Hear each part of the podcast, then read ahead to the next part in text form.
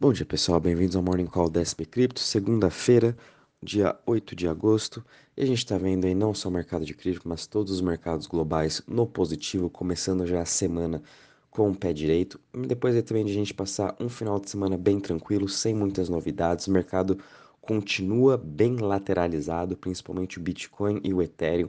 É, de novo, eles ainda não conseguiram superar essas barreiras importantes de resistência, tanto o Bitcoin quanto o Ethereum ali perto da região dos 24 mil e o Ethereum na região dos 1740 a 1800, porém a gente está vendo aí muitas das altcoins continuando sua tendência de alta, se fortalecendo cada vez mais.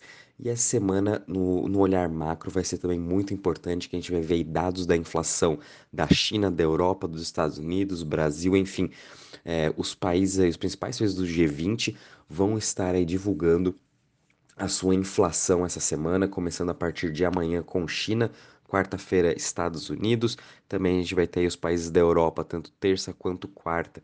Então todos os olhares vão estar para a inflação, que, prova que provavelmente vai vir aí é, abaixo já do que já foi mês passado. A previsão nos Estados Unidos é que venha em 8,7%, sendo que a última no, no mês passado veio em 9,1%, então essa queda já reflete aí uh, essa a queda que a gente está vendo do petróleo, essa desaceleração global, né? Tanto é que, como os países estão todos em crise, as pessoas não estão mais gastando, então é mais do que normal a gente começar a ver agora a inflação uh, começar a vir abaixo do que já vieram nos meses passados, né? Vamos também estar tá acompanhando se realmente foi o pico ou não da inflação. A gente continua vendo o petróleo nos seus níveis abaixo do, do, do início, né, que teve a guerra entre Rússia e Ucrânia, o que também pode ajudar uh, na inflação ao longo dos próximos meses, né? Uh, enquanto isso, a gente está vendo o mercado de cripto subindo 2,77% a 1,12 trilhões de market cap. Continuamos aí na nossa tendência de alta, porém, como eu já falei no começo, né, o Bitcoin e o Ethereum têm que superar essas importantes resistências. Praticamente ambos estão parados aí. Bitcoin na região dos 23.760, subindo 3,23%.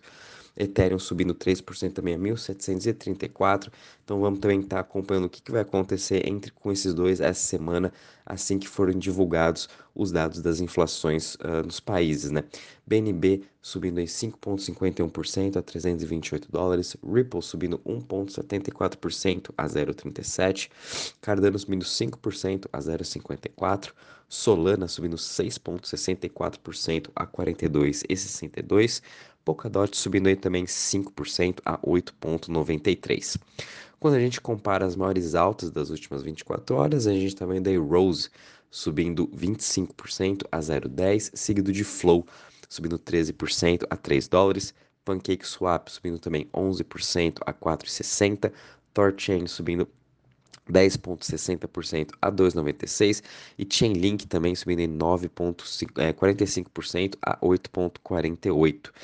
Em relação às maiores quedas das últimas 24 horas, as, entre as top 100, a gente só possui quatro que estão caindo hoje, sendo elas a Decred caindo 6,95% a 37,71%, Kusama caindo 2% a 65,49%, Iota caindo 1,65% a 0,34% e Lio caindo 2,42% a 4,87%.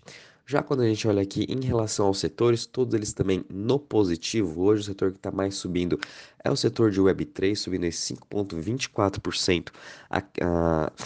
E também todos do setor de Web3 estão bem no positivo, né? Tanto Chainlink, Filecoin, Arweave. Uh, o Web3 aí está sendo Uh, tendo um ótimo dia, né? Começando muito bem a semana, seguida aí pelas DEX subindo 4%, Smart Contracts também subindo 4% e DeFi subindo 3,79%. O setor que está menos subindo hoje é o setor da Centralized Exchange subindo 0,25%. Já quando a gente olha aqui em relação ao Crypto Fear Index, a gente está parado em 30 pontos. No final de semana também ficamos parados em relação a esses 30 pontos. Não teve muitas movimentações, né? Enfim, o mercado aí está querendo se recuperar e realmente a gente precisa ver essa melhora macro global para a gente começar a sair dessa questão do fear, né? Uh, quando a gente agora vem para a parte de DeFi em Total Value Locked, também Estamos tendo um dia bem positivo para a parte de DeFi, subindo aí 1,66% a 112 bilhões de market cap. Estamos aí entre os principais projetos né, aí de DeFi como Aave, MakerDAO, Lido, Curve, Uniswap, todos eles também no positivo, tanto no dia quanto também já nos últimos sete dias.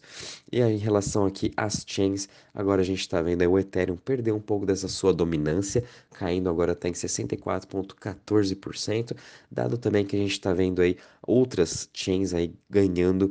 Uh, mais market, mais market share no dia de hoje. E de novo, a gente continua vendo aí as Layer 2 tendo um ótimo dia. Optimism, principalmente o Optimism, né, que saiu aí, uh, entrou entre os top 10 no sábado que eu fiz o relatório, entrou aí entre os top 10 e hoje já está entre top 6, né? Com, uma, com 2,55 bilhões em total value lot, superando Polygon, superando também já Arbitrum. Fiquem de olho em Optimism e fiquem de olho no seu principal protocolo de DeFi, que é o Velodrome, onde a gente pode estar fazendo staking não somente stablecoin, mas também aí de outros ativos. Né? Eu estou usando bastante agora o Velodrome, estou gostando da experiência principalmente aproveitar uh, esses yields que estão ainda bem atrativos, né? No geral, a gente também está vendo o Ethereum, que ele está na sua mínima em relação aos gas fees, né? Tá muito baixo, tá bem barato os gas fees. Esse final de semana eu fiz algumas transações, tanto migrando da rede do Ethereum para uh, a Layer 2 Optimus, e realmente paguei aí uh, pouco, né? Um, um dólar assim, mais ou menos, Porém, em relação ao que já foi antes, né, os gas fees do Ethereum para fazer transações, um dólar aí não é nada. Então, uh, isso aí também ajuda ao crescimento do Ethereum, ajuda também a um dos motivos do que ele vem ganhando esse seu market share, né, que ainda vem aumentando. Bom, então, uh, de parte de DeFi é isso mesmo. Gostaria também de trazer um update em relação aos ataques de hackers que a gente teve semana passada, tanto Nomad quanto Slope. Ambos os projetos, né, ambos os, as empresas estão aí em contato com os hackers que, é, já querendo pagar, um, fazendo um bounty, né?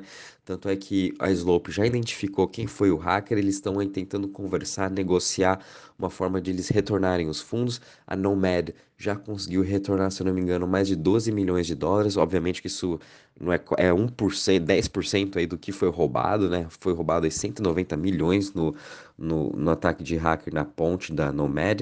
Porém, eles já estão aí em contato, querendo pagar um bounty pro, pro hacker. Vamos ver como que esse desenrolar vai acontecer, né? De novo, a gente tem que tomar muito cuidado e segurança uh, é tudo, né?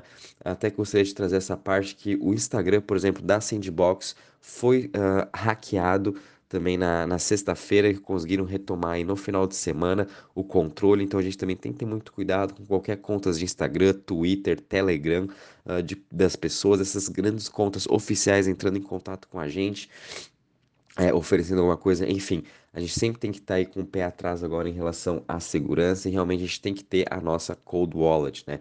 Então vale a pena sim esse investimento. A gente também está tendo aí o Korean Blockchain Week e, essa, e saiu uma notícia bem interessante em que a Crypto.com conseguiu aí mais dois marcos regulatórios muito importantes para o seu desenvolvimento, em que agora eles vão também estar tá podendo prestar serviços financeiros para o país e também a sua parte reguladora, como aí Virtual Asset Service, o que é muito bom para a Crypto.com se consolidar cada vez mais na Ásia, né? E, enfim, a gente sabe que ao longo dos meses e anos, né, provavelmente ano que vem, todas as principais corretoras vão aí estar reguladas nos países. E aquelas que não estiverem reguladas não vão poder estar operando nos países. A mesma coisa vai acontecer no Brasil, na Europa, enfim, todas as corretoras vão estar reguladas, né? O que por um lado vai trazer muito mais confiança para o mercado e a gente pode aos poucos cada vez mais vendo novas pessoas entrando para o mercado de cripto sem esse medo de que se sofreu algum prejuízo, sofreu algum ataque de hacker, se sentir lesado, eles vão poder ter o governo por trás, né, para poder estar tá ajudando aí a resolver esses problemas, assim como a gente tem hoje todas as corretoras, os bancos, né, se tem algum problema com eles, a gente pode ir direto no Bacen, enfim, a gente tem os nossos meios, né, hoje com cripto já é muito complicado, mas aos poucos a gente vai chegando lá. Eu sou bem a favor dessa parte de regulamentação e quem também a gente pode estar utilizando as DEX, né, que são as Decentralized Exchange, para quem também não quiser estar operando uh, na, em corretoras regularizadas. Eu, por exemplo, hoje só utilizo DEX, mas enfim, é bom também a gente ver as nossas uh, corretoras de cripto sendo regularizadas de forma correta e também eles prestando um serviço melhor uh, para todo o país, né? A gente também teve aqui a coleção de Tiffany, né, que saiu semana passada, que eu comentei uh, em relação aos pingentes do CryptoPunks, uh, eles fizeram aí uma coleção de 250 pingentes do CryptoPunks, cada um vendido por 50 mil dólares, e eles venderam já em menos de 20 minutos, na própria sexta-feira mesmo, toda a sua coleção, fazendo em mais de 12 milhões e meio, né? Quem diria que a Tiffany poderia fazer todo esse volume e esse número de vendas em um dia, o que mostra também como que as NFTs estão aí para integrar e ajudar nessa questão de crescimento das marcas, né? Daqui a pouco a gente também vai ver Gucci, enfim, outras marcas famosas aí fazendo seus, seus lançamentos de coleções. Uh, enfim, é uma forma também de a gente trazer mais para perto os nossos consumidores. A gente também teve uma notícia bem positiva aqui na Singapura, né? principalmente aqui para BitGet, que conseguiu estabelecer um fundo de mais de 200 milhões de dólares para os seus usuários, chamado de Protection Fund. Isso aí também é para ajudar uh, aqueles usuários em que, infelizmente, perderam algum dinheiro, foram lesados em algumas negociações. Uh, então, isso também trazendo uma maior confiança. Né? A Binance também já possui esse Protection Fund aí para os seus usuários, e agora a BitGet também criando esse Protection Fund. Acredito que todas as corretoras têm que ter também esse fundo, já que eles não são aí, uh, ressarcidos, né? Por exemplo, quando a gente tem o FGC, né? Cobertura pelo FGC, que é a nossa cobertura pelo governo aqui na, na questão de renda fixa, né? Então, é bom também as corretoras terem esses fundos de proteção para os usuários, né? Eles vão se sentir cada vez mais aí seguros.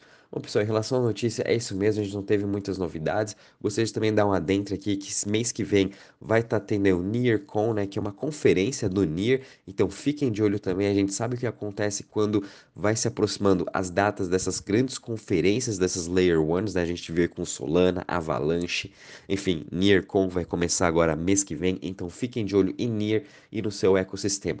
Qualquer novidade eu vou avisando vocês, um bom dia e bons trades a todos.